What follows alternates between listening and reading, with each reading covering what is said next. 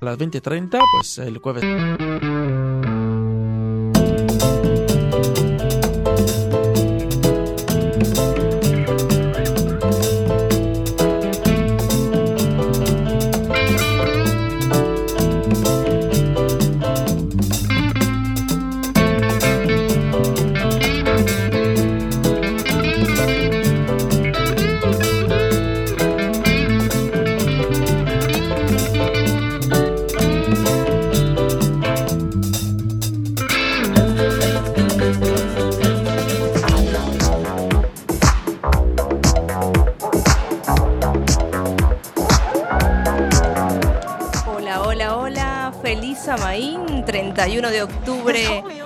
Escuchamos a Thriller de Michael Jackson. De fondo os habla Mari Carmen Vivas.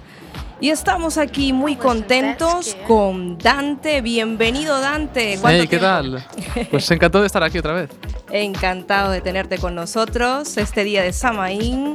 También tenemos a Erika Vázquez. Buenas. Erika, ¿qué tienes algo de miedo? Sí, Halloween, Porque hoy Erika nos trae unas curiosidades muy interesantes, como siempre.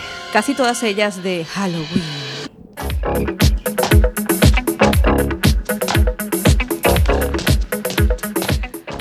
Hoy, señores, celebramos el Samaín, que no es más que una fiesta de transición, el paso de un año a otro como apertura al otro mundo. Su etimología es gaélica y significa fin del verano. En la actualidad, el Samaín continúa celebrándose por los seguidores de movimientos religiosos neopaganos, como es la Wicca o el druismo. Los sacerdotes druistas solían celebrar esta fiesta una semana y el último día servían de medium para comunicarse con sus antepasados y ser guiados en esta vida hacia lo inmortal. Se dice que los espíritus de los ancestros venían en estas fechas a visitar a sus antiguos hogares. Como está bien este tema, seguimos con Thriller de Michael Jackson.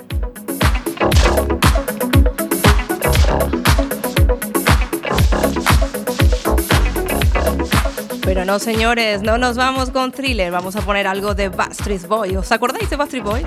De Everybody. Ahí, Dante. Sí, sí, sí, sí, sí. ¿Os acordáis de este grandioso tema? Pues, queridos oyentes, os dejamos con Backstreet Boys y Everybody. Yo, wait, I- I'm trying to get a hold of management. Look, it ain't my fault. Look, the bus broke down. I'll get it fixed. Y'all just chill here for a minute. No, Honestly, this place is creepy. Look, look. Uh-uh. I'll be back. Backstreet. Everybody,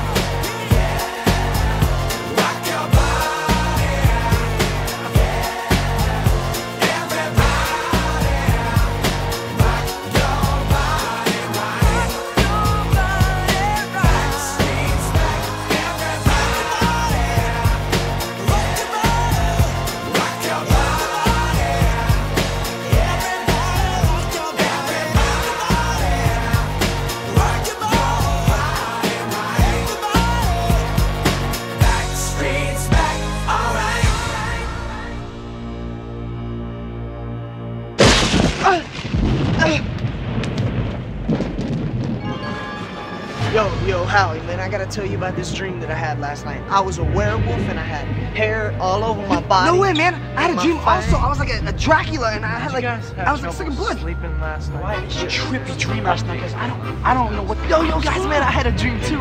But I was a mummy and No way, Yo, dude, this girl- this place is popular. I Let's just get out of here.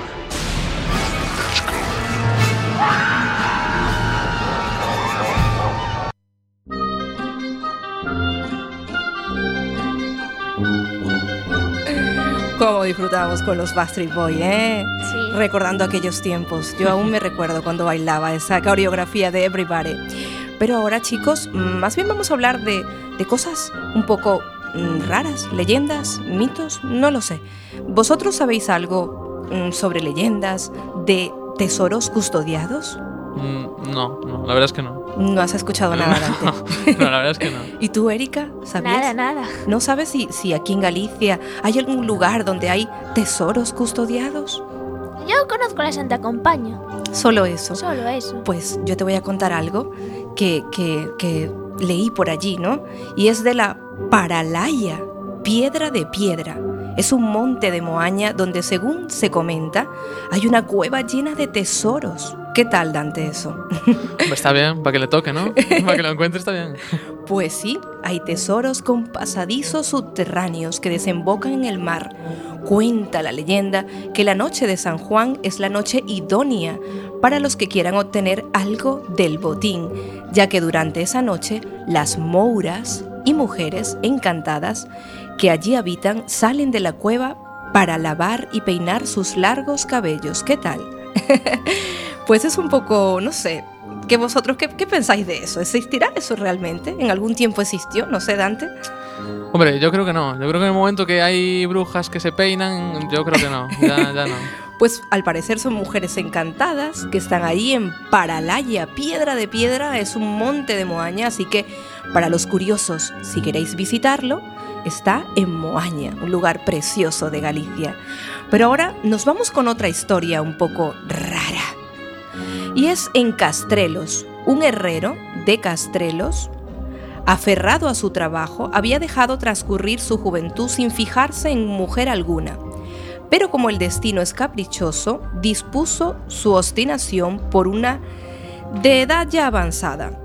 A pesar de obequear a la joven con joyas, nada pudo hacer para obtener, para no tener su rechazo, decidiéndose entonces por secuestrarla. Así que este herrero de Castrelos secuestró a la muchacha. Muy religiosa, le pidió al herrero poder asistir a misa todos los días. Y este, al ver que la iglesia estaba enfrente de su herrería, aceptó. ¿Y qué pensáis que ocurrió? A ver, ¿cómo pensáis que acabó esta, esta historia? A ver, Dante. Yo creo que no acabó directamente, ¿sabes? No, no acabó. No, no, no, no acabó, no. ¿Y, y tú, Erika? ¿Qué crees que pasó con la muchacha secuestrada? ¿Se casaron? Pues se casaron efectivamente y ella pues le pidió por lo menos poder ir a la iglesia. Pero un día una meiga se le apareció al herrero y le dijo que pronto moriría y su joven mujer encontraría un joven hombre con quien se casaría. El herrero, cegado de ira, cogió un hierro ardiente con el fin de transfigurar el rostro de la joven, que se encontraba en la iglesia de Castrelos orando. Pero Dios se interpuso y protegiéndola, tapió la puerta sur de la iglesia con una pared de piedra que a día de hoy se conserva, señores. Así que si queréis ver aquella iglesia de Castrelos, hay una puerta tapiada. Esta misma tarde. Así es, señores. Estos son leyendas un poco mm, extrañas, pero así fue. Así fue. Y ahora os hablaré de un personaje muy, muy peculiar, que vosotros os sonará o no. Los pitufos no son los pitufos. A ver, ¿a qué, ¿qué os imagináis? ¿Qué personaje voy a hablarles ahora? De unos enanos azules. sí, la verdad que sí. Pues es de Diantre. Es un duende satírico de la mitología gallega que se dedica a hacer todo tipo de travesuras. Mm, ¿A vosotros os ha pasado que dejáis algo en un sitio y de repente no está y no aparece en vuestra casa? Hombre, pero lo busque aparece al final, ¿eh? Si Ya, no sale mi madre con la escoba. Ya, seguro que sí, seguro que sí, si no salgo yo también con la escoba, pero a mí me ha pasado que yo digo, lo dejé aquí, estoy segura que lo dejé aquí y, y de repente aparece en otro sitio. Pues tener cuidado, ¿eh? Porque posiblemente sea este duende satírico de la mitología gallega que se dedica a hacer travesuras para truncar así la, travesu- la travesía de todo aquel que se lo encuentre por el camino, bajo múltiples apariencias, pero siempre semejando precisar ayuda. Este duende hace de las suyas para luego devolver el favor a su manera. Uy, uy, uy, uy. ¿Habéis escuchado antes hablar de duendes? No, la verdad es que no. Pues no sé, hay muchas cosas raras. Y lo del que en la carretera se aparece una mujer o alguien y cuando te vas acercando no hay nadie. Esos viajes largos de carretera. ¿Habías escuchado, Dante? Eso me suena de película, más, más que nada. A mí ¿sabes? me suena de oírlo en clase Pues- de gallego. Pues existen los fenómenos paranormales. Y no ver cuatro- cuarto millennium, que ahí os, os Sí, contarán de unas cuantas cosas. Pero bueno, chicos, esta sección ha terminado. Y mm, como hay mucho fantasma suelto, yo me voy a ir con Ray Parker y Gasbuster.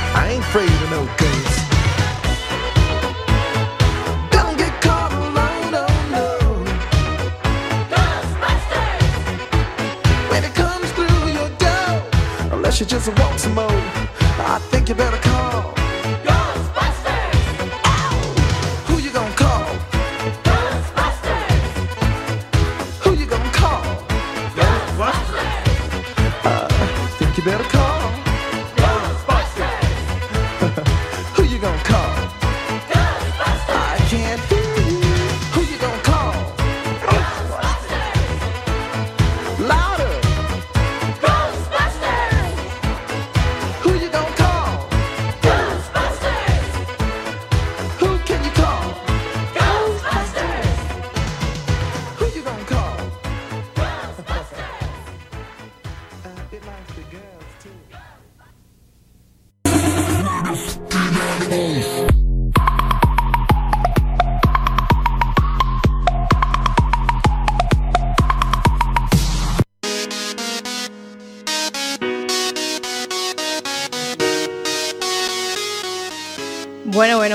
dejamos un poco los temas de miedo y nos centramos en lo que venimos a hablar el día de hoy, la generación youtuber y para eso nos acompaña nada más y nada menos que Dante.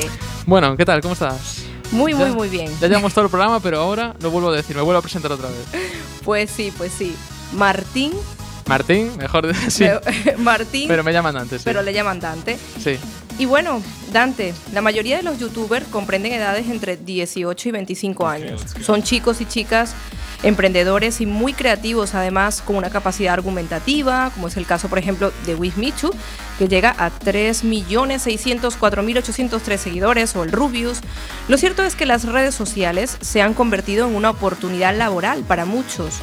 ¿Cómo ves tú este, esta generación de youtubers? La verdad, eh, bueno, a ver, a medida que va creciendo todo esto, ya se va pasando un poquito de edad del 20 del límite de los 25 años, ya que algunos de ellos que están en lo alto ya van pasando esa- ese límite de edad. Pero bueno, sí que está habiendo mucha, mucha actividad laboral por el rollo de que muchísima gente puede entrar a trabajar en esto y ganarse la vida solamente de, de- de estar, yo que sé, haciendo canciones en su casa, grabar vídeos para sus suscriptores o, ¿sabes? Eso sí, siempre todo tiene que tener una calidad. Es decir, si no tienes una calidad que, que sea, que sea buena y eh, que- la gente pueda ver, que diga esto, me interesa verlo. No vas. Yo pienso que no vas a conseguir mucho. Hace falta, bueno, hace falta un poquito de ayuda por encima y tal. Pero si lo que quieres es, es llegar a ganarte la vida de esto, necesitas ser bueno en lo que haces. Y bueno, sí, cada vez se va, se va abriendo más puertas a más gente a que, a que pueda aportar su grano de arena a esta sociedad. Pues sí, Dante, muy buena respuesta. Eh, es un trabajo entonces creativo e incluso Sí. difícil, porque como dices, tienes que innovar cada día, tienes que tener una calidad muy buena para atraer a seguidores. ¿Crees que este tipo de autoempleo sea el futuro, Dante? Hombre, eh, ahora mismo sí. Ahora mismo podría ser que, que ya en este momento puede que ya esté siendo eh, de lo más, no sé, de lo más hit que hay en este momento por el rollo de que cada vez más gente está entrando y lo que antes en YouTube, incluso antes en YouTube tener 10.000 suscriptores, 10.000 seguidores era como ya lo más, ¿sabes? Era la bomba, era como tener a 10.000 tíos que te siguen y tal. Pero ahora es como... Eh, tener, ¿Tienes 10.000? Ah, eso es poco. ¿Tienes 20.000? Ah, eso es poco. ¿Tienes 100.000? Ah, bueno, eso ya empieza a ser bastante, pero aún es poco, ¿sabes? Es decir, es como que cada vez eh, la gente que va. La gente que ve YouTube, la gente que está en esta red social, va aumentando la cantidad de personas que tiene. Y es como que cada vez más esa gente, obviamente, va teniendo más público. Y obviamente las empresas, que son las que, las que van a dar ese dinero a, esos, a esos youtubers, por así decirlo, eh, van a tener que ir reduciendo las ganancias que tengan esos youtubers. O aumentándolas dependiendo de su, de su cifra de, de suscriptores. Pero obviamente si va habiendo más público, va habiendo más dinero. Y obviamente el dinero no crece de los árboles. Tiene siempre que reducir un poquillo. Pues a lo mejor un youtuber que antes estaba ganando con 100.000 suscriptores, pues bastante dinero, una buena cantidad, pues obviamente ahora con 100.000 no estará ganando lo mismo que ganaba antes. Es Claro, obvio. claro. Eso es lo que quiero decir. No Porque si hay más competencia, ¿no? Eh, Exactamente. Efectivamente. Entonces, eh, por ejemplo, ahora estamos escuchando Let's Go, de, es un tema tuyo, Sí, es un tema mío, la verdad. Sí, Lo- tiene que- ya dos años y pico, pero sí. pero bueno, que, que a mí me ha gustado mucho para ponerlo de base en esta entrevista que te estoy haciendo.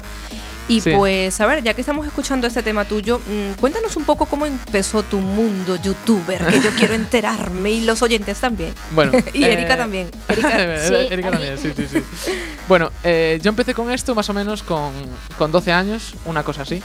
Y yo creo que más o menos eh, esto empezó cuando me, empecé a sentir como una especie de, atracción por, por, la música nueva, es decir, lo que es la música electrónica y tal. Pero no lo que hacía todo el mundo, sino lo que hacía una, una, una pequeña proporción de gente. Porque había determinados músicos en la época, yo que sé, que hacían la misma música de siempre, ¿sabes? Y era como David Guetta y tal, que estaba muy de moda y tal. Pero yo es como decía, vale, me gusta, pero no es nuevo. Y hasta que llegó un día que de repente vi un músico que se llamaba Skrillex, que, que era ya como que hacía cosas raras, hacía sonidos nuevos que nadie había escuchado ya y yo me quedaba flipando, ¿sabes? Es decir, yo, yo quiero hacer esto, ¿no? He de decir que yo de pequeño nunca me gustó la música. Ya sé que es una cosa muy rara, pero nunca es, me. es bastante raro porque Sí, mira sí. que esto que creas tú es, Es- es música y dura. Sí, sí, sí, es bastante dura, pero nunca, nunca me gustó por el rollo de que yo soy una persona que le gusta ser único en lo que hace. A mí me gusta siempre, por ejemplo, que hago, yo qué sé, pues una, una letra de una canción, me gusta ser único, hacerlo de un modo, de una, de un, o sea, con un tipo de voz, con un tipo, ¿sabes? Pues lo mismo en la música, me gusta hacer mis sonidos, hacer mis cosas, que nadie sea igual que yo, vamos. Claro. Y, va a ver, la mayoría de la gente no suele ser a- tan así, tan de yo quiero hacer las cosas únicas. Entonces, ahí surgió pues pues YouTube, en plan, dije yo, bueno, pues una manera de mover mis canciones, aparte de crearlas y pasarlo bien, pues es YouTube y es la única que me queda. Entonces entré en YouTube, me hice una cuenta y empecé desde ahí, desde cero. Desde cero. A medida que a medida que fui aumentando, pues fui consiguiendo mil seguidores, dos mil y ahora ya estoy a punto de los 3000 y tal. No llevo un- no llevo tanto tiempo como, como muchos otros youtubers que están en lo alto, pero sí llevo bastante tiempo y bueno, la verdad es que 3000 tampoco me parece una cifra muy baja. De hecho, No, es bastante alta. en cuanto en cuanto subo una canción ya tengo a lo mejor a 100 200 personas que están ahí ya comentando, pero bueno. Con eso me, me conformo, con que tres o cuatro personas me pueden decir, oye, los de aunque sean los de siempre, en plan, oye, está muy bien, pero cámbiale esto, pero haz tal, ¿sabes? Es decir, me gusta mucho, sobre todo la sinceridad y tal, y la verdad es que mi público es muy cerrado, pero bueno, intento cada vez más abrir proyectos y cosas así. De hecho, ahora mismo estoy, este mes voy a abrir un proyecto con un amigo, que, que bueno, eh, que, que a ver cómo sale, la verdad.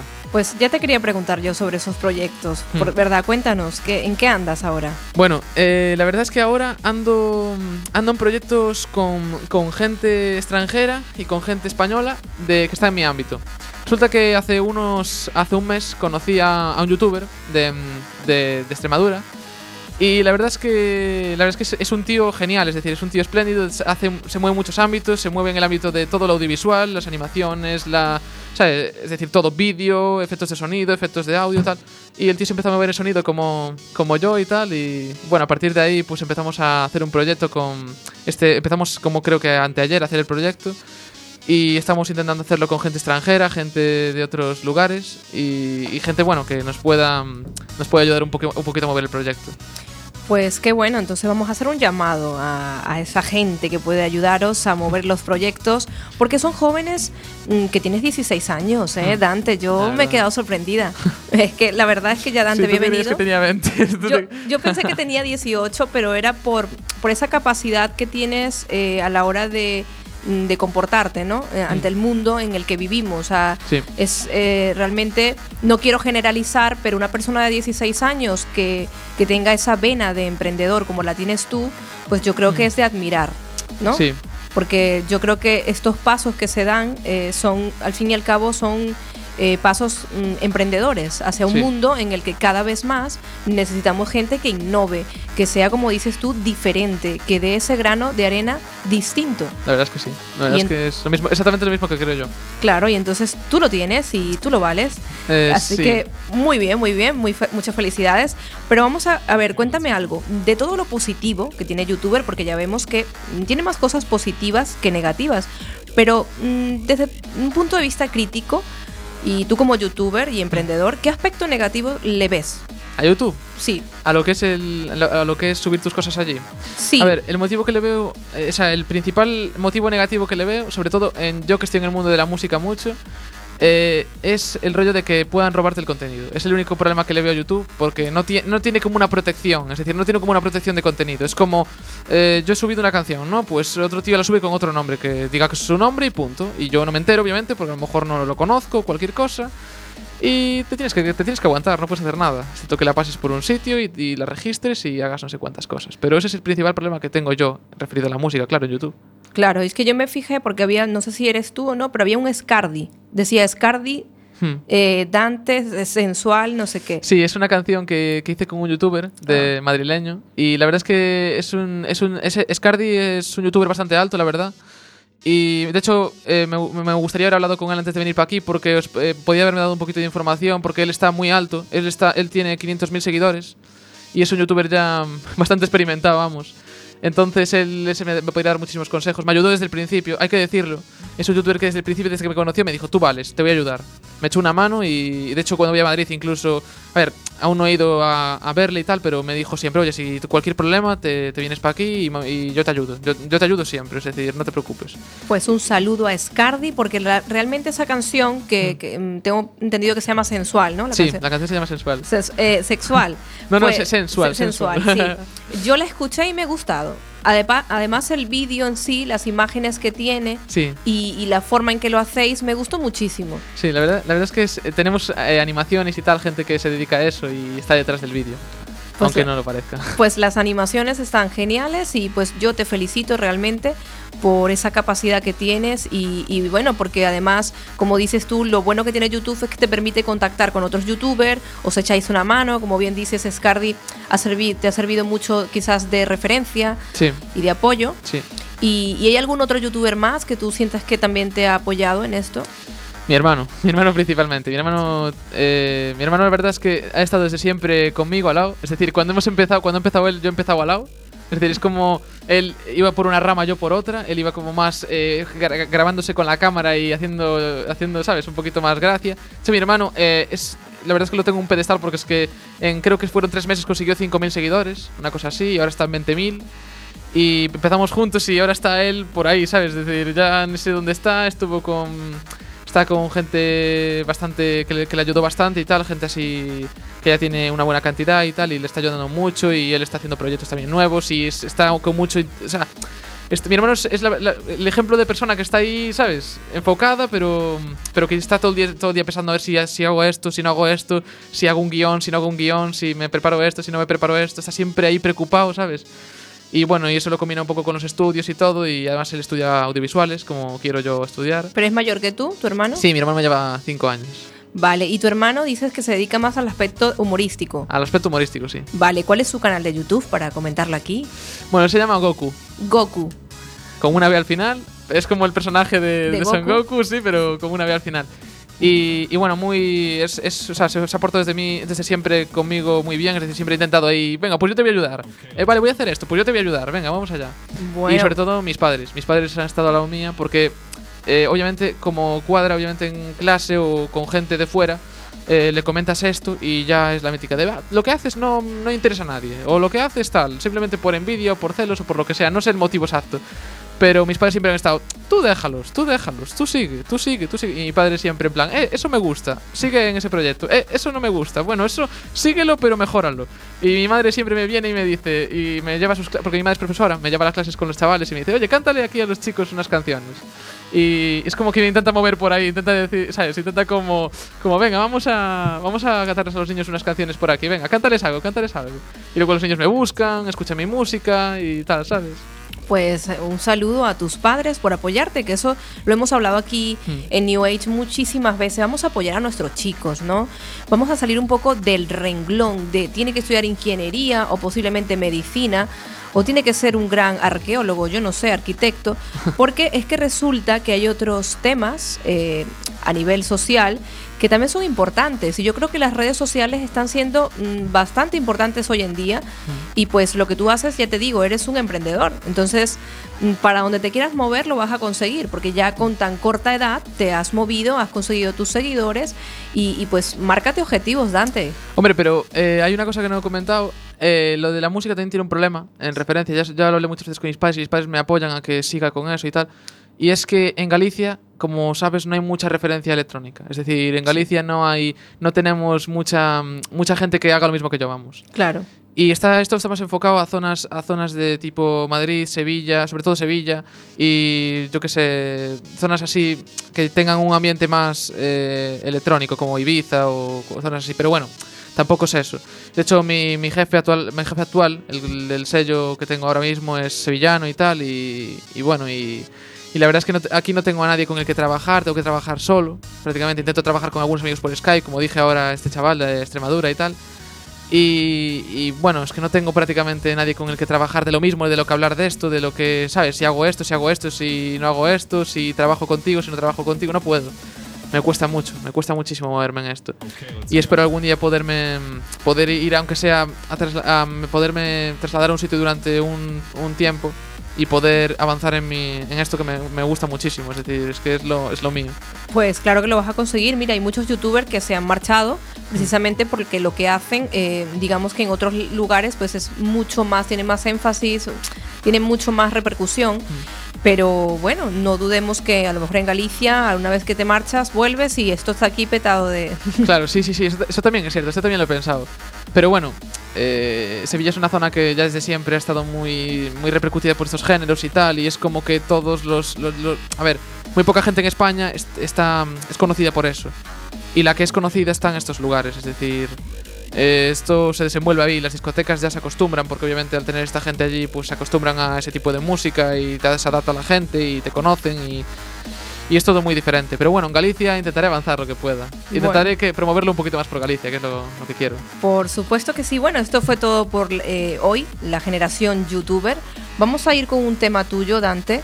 Eh, es Glitch Hop, ¿no? ¿Lo pronuncio bien? Sí, sí, sí, sí, sí. Vamos con él.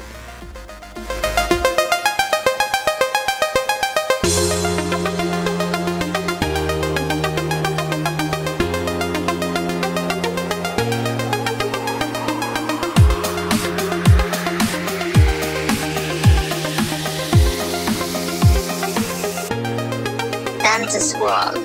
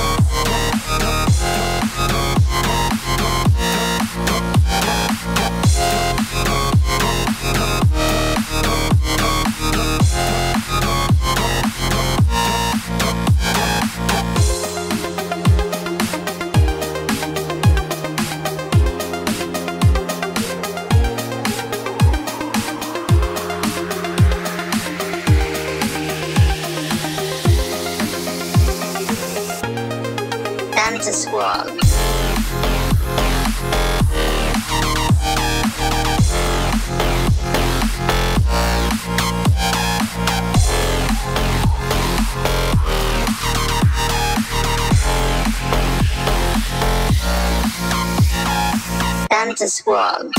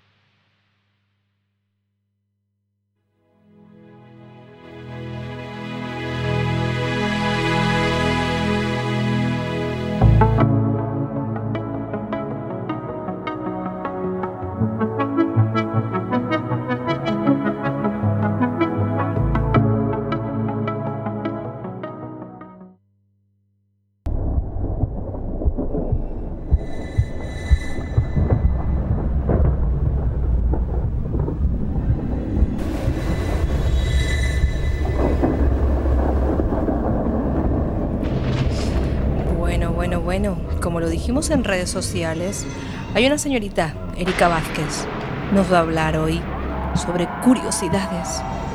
¿De Samaín o de Halloween, Erika? ¿De qué? Empecemos por otra.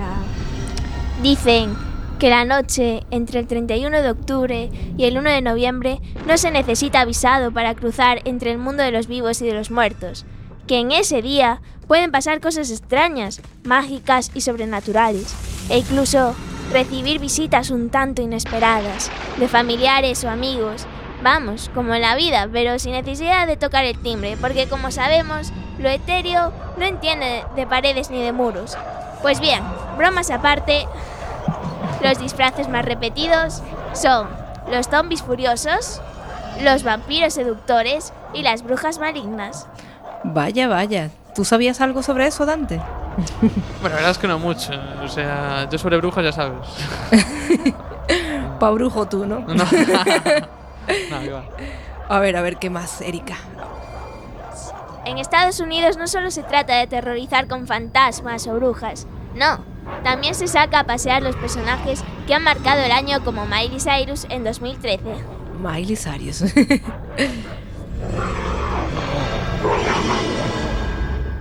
¿Qué más, qué más? ¿Por qué encienden una vela? Si quieres dormir a pierna suelta, lo mejor es encender una vela, con lo que conseguiremos que los espíritus que esta noche vagan sin rumbo por la tierra se mantengan alejados de nosotros. Tendrás que encenderlas una vela por cada ser querido que ya no esté, o si no tendrás pesadillas. Vaya, madre mía, ¿sabías algo de eso, Dante? Hombre. Ya, ya sobre ves. la vela. La vela- sobre las velas sí, pero sobre el resto no. Bueno. a ver, a ver, a ver. La máscara de Myers es una de las más aterradoras debido a la inexpresión del rostro, pero la persona que fue tomada como molde no da ningún miedo. Se trata del Capitán Kirk en Star Trek, William Shatner.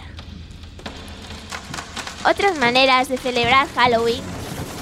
En Tokio se realiza una fiesta dedicada al erotismo, en la que los disfraces más picantes son los protagonistas.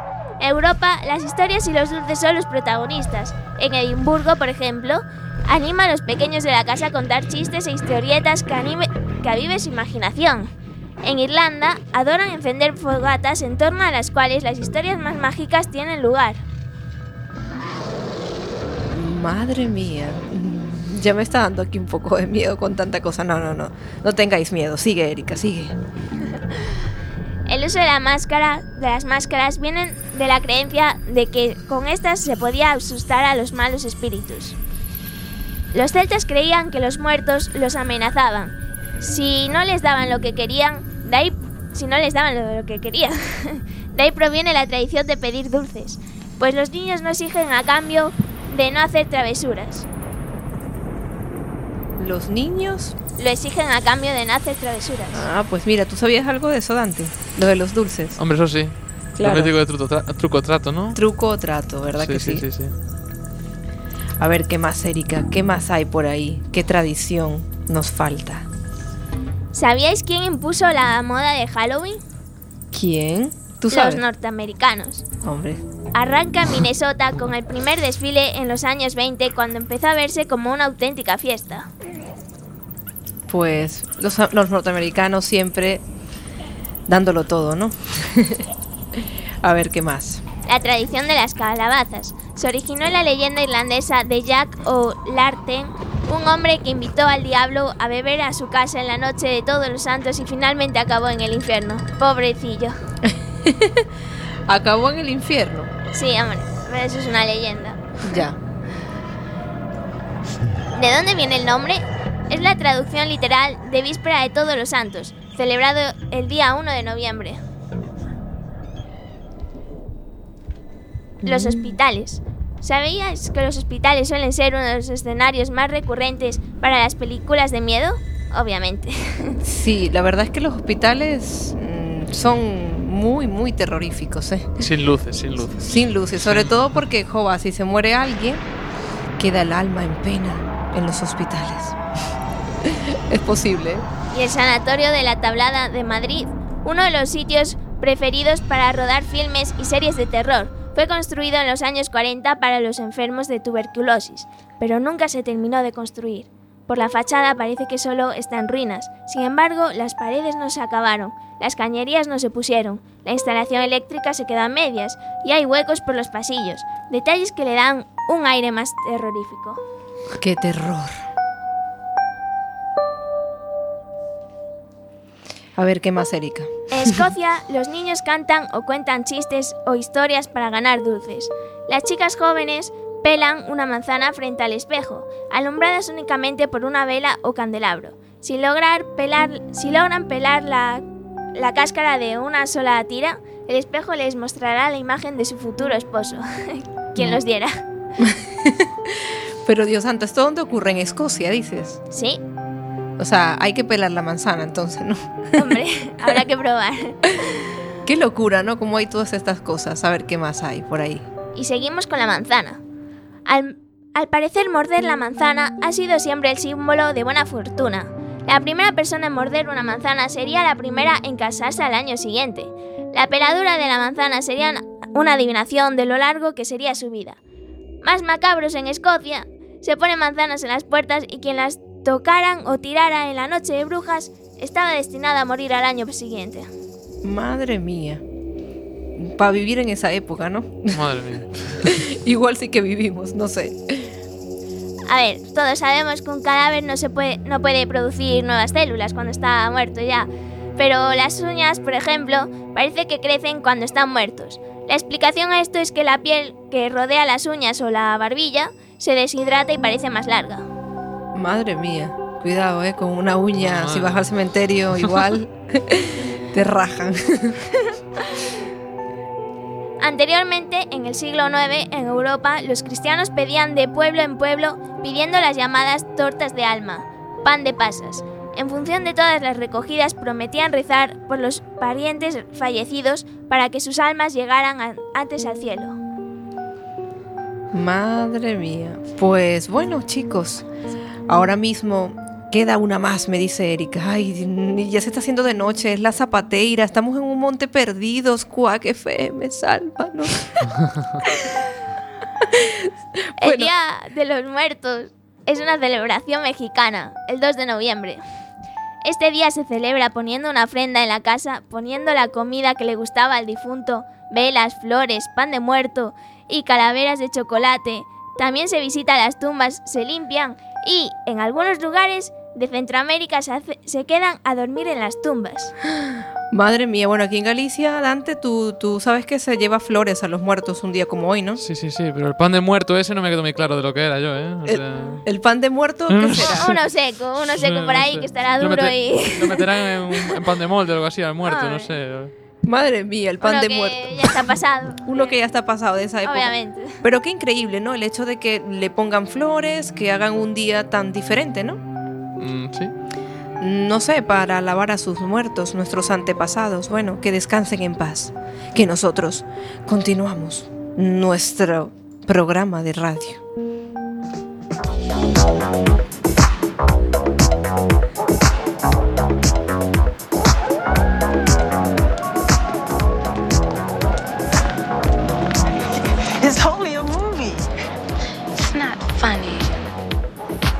Scared, weren't you? I wasn't that scared. You were scared.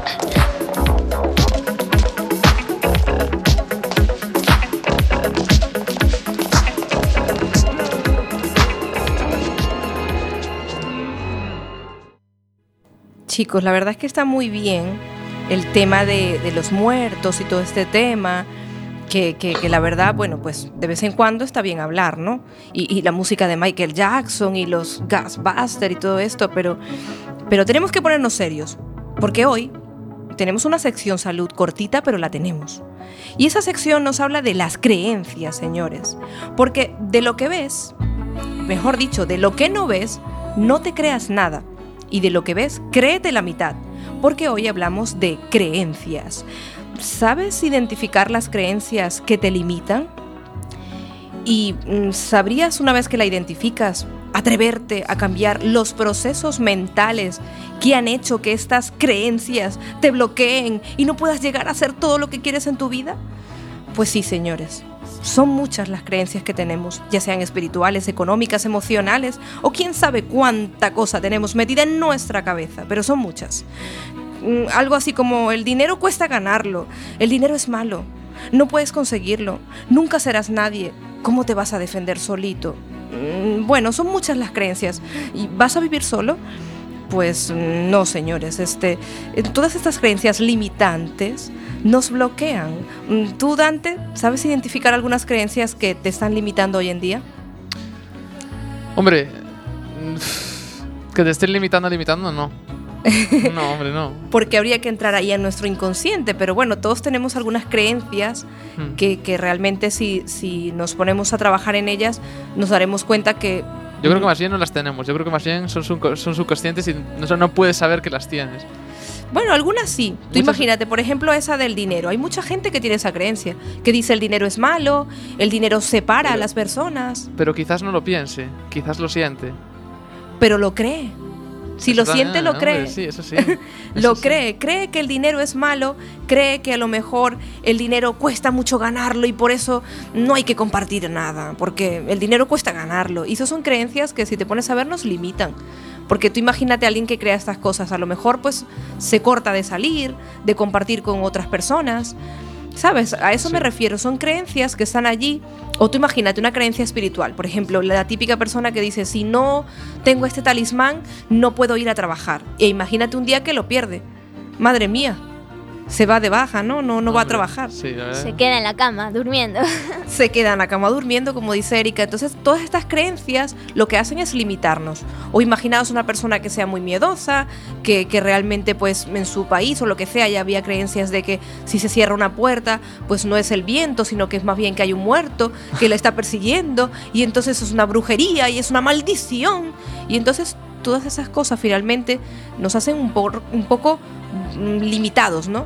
Sí. Porque nos creemos una, unas cuantas cosas que, que no nos hacen pues avanzar en la vida, ¿no? Como por ejemplo, oye, no te va a pasar nada porque estés solo, que, que, que estás seguro, que estás a salvo, que eres fuerte.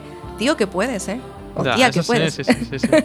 Pues son creencias que, que, bueno, yo quería hablar de ellas un día como hoy, de, de Samaín o de Halloween o de Día de los Muertos, para el que esté escuchando esto y tenga mucho miedo y crea que, que posiblemente puede haber algo que, que aparezca por allí en la noche, pues que no va a pasar nada, ¿vale?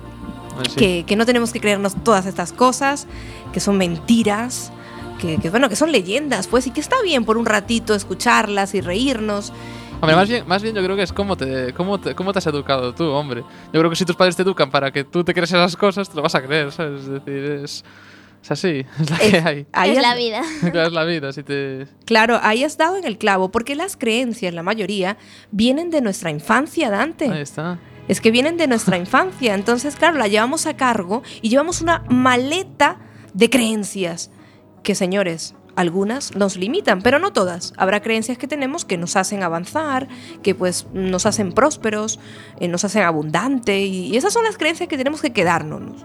Pero no, no, no, no, no, no, no, no, no, no, no las que nos, nos limitan, señores. Me estoy poniendo un poco gaga aquí, ¿no? Pero bueno, hay un ejercicio que recomienda Yolanda Soria Jiménez. Podéis buscarla en YouTube. ¿eh? Eh, pues ella nos recomienda en esos momentos en que nos sentimos así un poco perdidos y, y- y- que bloqueados, y no, a lo mejor imagínate una creencia relacionada con la parte creativa. "Ay, Yo no soy creativo. Es que, es que yo no soy creativo.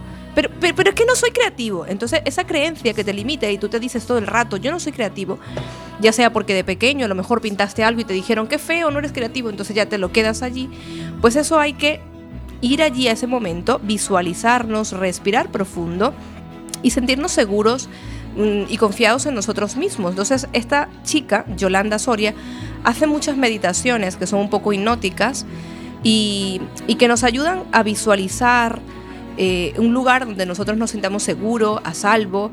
Y bueno, yo ahora no voy a hacer la meditación aquí, pero sí que te puedo decir que visualiza ese lugar, ya sea cual sea, la playa, donde quiera que estés, imagina un papel, un lápiz, y apunta allí todas esas creencias que quieres eliminar de tu vida.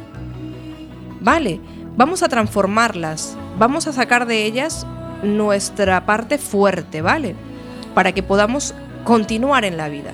y seguir avanzando. Entonces, como queremos que continúes, que sigas, que creas en ti, vamos a escuchar a Natalia Jiménez con este tema de Creo en ti. Y a ver si os suena, pero es muy conocido, ¿eh? Entonces, vamos a creer más en nosotros mismos. Así que escuchamos a Natalia Jiménez, Creo en ti.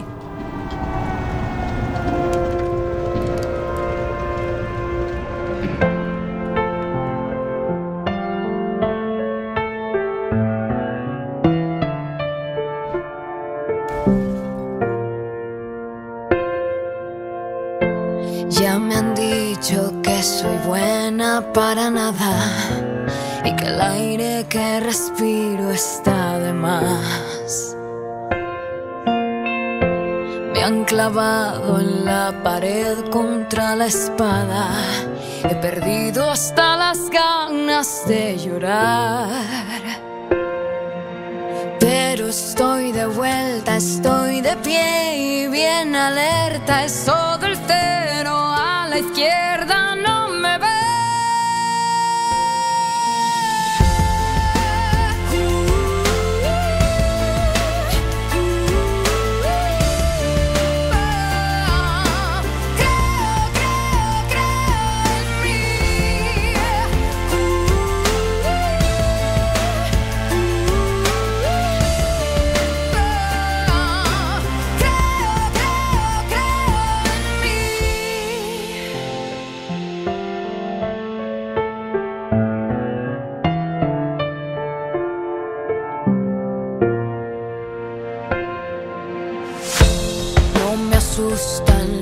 misiles ni las balas. Tanta guerra me dio alas de metal. Vuelo libre, sobrevuelo las granadas. Por el suelo no me arrastro nunca más. Ya no estoy de oferta, estoy de pie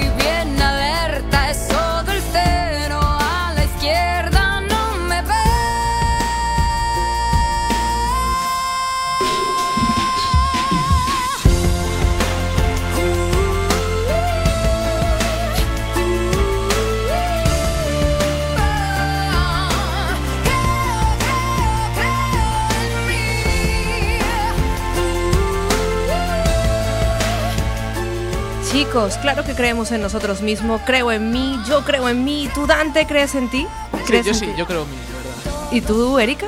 Sí, yo siempre. ¿Tú crees en ti? Sí. Pues así me gusta, con ganas y con fuerza, porque hay que creer en nosotros mismos. Y bueno, pues nos queda ya un minuto y medio, señores, nos vamos.